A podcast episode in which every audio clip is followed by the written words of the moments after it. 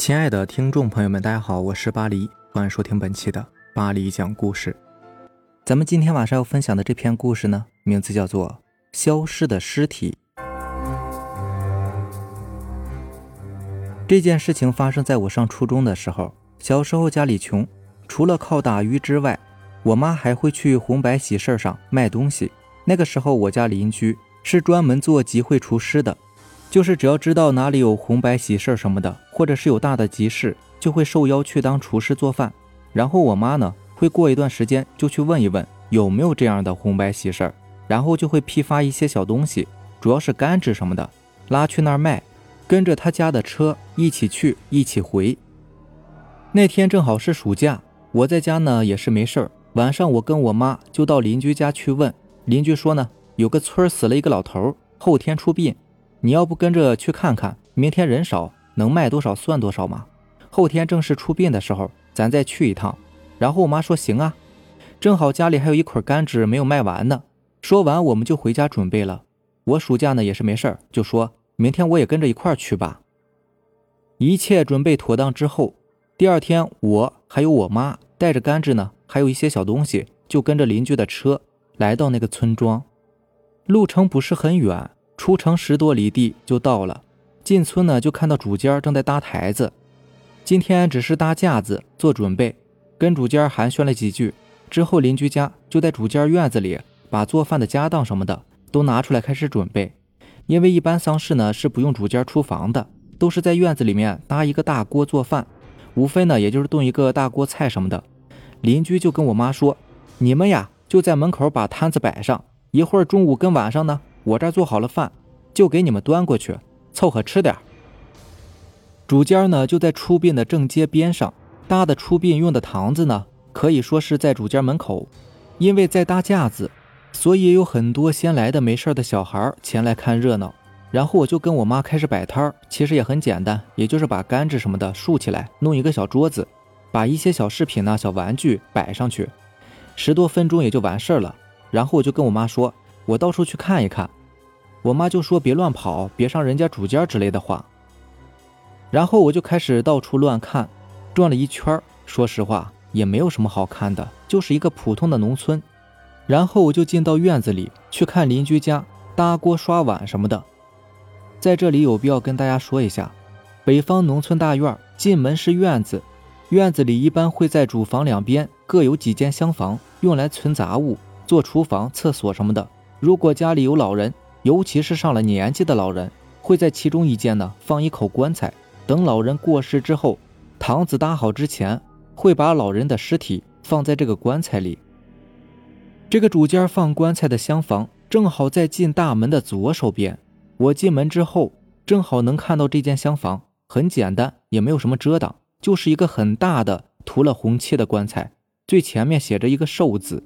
然后门口的砖墙上挂着一个幡儿，里面棺材上呢盖着一块白布，然后两边有四个花圈。棺材前有一个火盆，里面是烧剩下的纸灰。当时估计去世的老人应该就在这口棺材里吧。看着有点瘆得慌，就出来找我妈了，还跟我妈说了我看见什么之类的。我妈还跟我开玩笑说：“你没上去给人家磕个头啊？我们借人家地方卖东西，你去给人家磕个头什么的。”就这么着，到了中午，邻居给端了一碗炖菜跟几个馒头。下午也没有什么事儿。到了傍晚的时候，事情就来了。快到傍晚五六点的时候，天呢其实还大亮着。我跟我妈就在门口跟一个老乡说话，然后院里的人各自忙各自的，外面搭堂子的人呢也开始继续工作。这个时候，在主家门口来了一辆车，从车上走下来一个老太太，然后旁边还有一个妇女搀着。进了主间门之后就开始哭，后来才知道原来是死者的妹妹，然后主家人就赶紧出来迎接进屋。才过了不到半个小时，就听到院子里炸了锅了。刚才进去的老太太也被人抬了出来，主家儿子也是各种哭，各种叫爹，好多人都进去看，简直是乱成一团。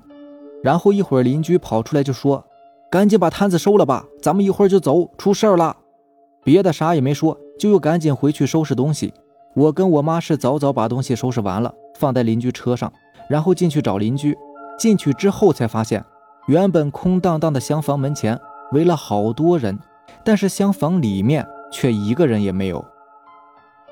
那个时候也没有感觉到害怕，可能是人多吧。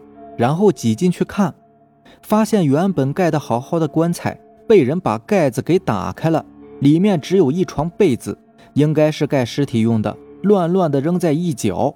棺材里的垫子也褶皱成一团，就是没看见死者的尸体。人们乱，也就是因为这个。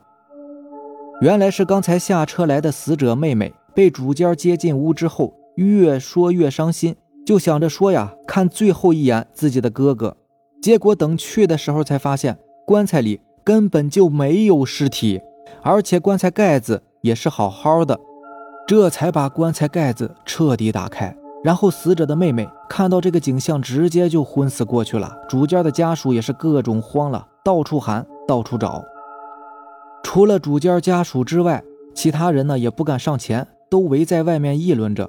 后来才了解到，这家媳妇不孝顺，老人活着的时候对人不好，主家的儿子呢又不怎么管事儿，老人去世的时候还是死在半夜里，周围没有人守着，第二天看没气儿了，也没有送医院，然后人们就议论说，肯定是这家人呢不孝顺，老人要找他们麻烦什么的，也有人说呀，老人根本就没死，自己又缓过劲儿来了，自己推开棺材走了。但是死者妹妹可不管这些啊，活要见人，死要见尸，不然这算怎么回事呢？然后大家还是到处去找，一直找到我们离开也没有找到。第二天邻居就给主家打了个电话，貌似老人的尸体呢依旧是没有找到，但是殡还是得出啊，所以邻居家又去了一趟。我跟我妈是没敢去，但奇怪的是，当时就算是下午，大家都去休息了，主家也是有人的呀。又不是说大晚上，不管是尸体自己跑出来的，还是说是人为的，总该会被人看到啊。没人看到，也总该会有点痕迹吧。当时棺材盖是盖的好好的，是后来主家自己打开的。虽然不是固定死的，但是那也没那么容易打开呀。再来呢，这个棺材周围都是土地，因为人多，也不知道有没有老人的脚印。就算是老人自己出来。如果是从大门出来的，那总会有人看到嘛。毕竟当时外面都是人呐。那如果不是从大门出来的，那就奇怪了。一般农村人家里呢，都是只有一个大门的，也没有什么后门、侧门之类的，又没有从大门出来，礼物也找不到，难道还是飞天入地了不成？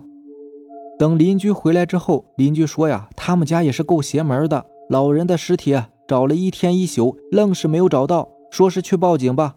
可人家警察也没辙呀，结果在他们家祖坟那边给老人准备入葬的土坑那儿，本来挖好的坟，结果被填了差不多一半的土进去。就算是风吹的，也不应该吹那么多土进去啊。可谁会吃饱了没事去填人家坟坑啊？还说出殡那天刮了好大的风，但是城里呢一点风也没有，棺材是空空的，堂子里面摆的纸人纸马什么的。一个劲儿的给吹倒了，主家儿子去扶的时候还把手给扎破了，还说晚上的时候风把蜡烛吹倒了，把女儿们用钱摆成的万古长青这几个字啊都给烧了。主家儿子后半夜又开始发起高烧来，反正啊出殡第一天就是各种事儿，到后来还是坚持把这个病给出了，把空棺材给下葬了。空棺材里呢摆了几件老人生前的衣服，这件事情当时闹得还挺大。有人说是老人自己活了，然后生气走了，但是后来回没回来，我们也不知道。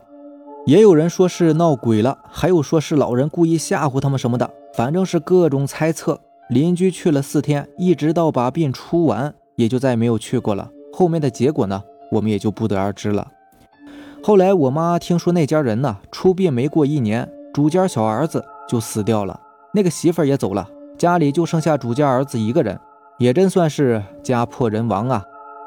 不管怎么样，真真假假，我宁愿相信是老人没死，而是自己走了，不在这个不孝顺的儿子家了。正所谓是百善孝为先呢，不懂得孝顺，自己肯定也不会过好的，一定会遭到天谴的。好了，这就是咱们今天晚上要分享的故事了。如果喜欢咱们的节目呢，就点个订阅吧。行，那让咱们明天见。拜拜，晚安。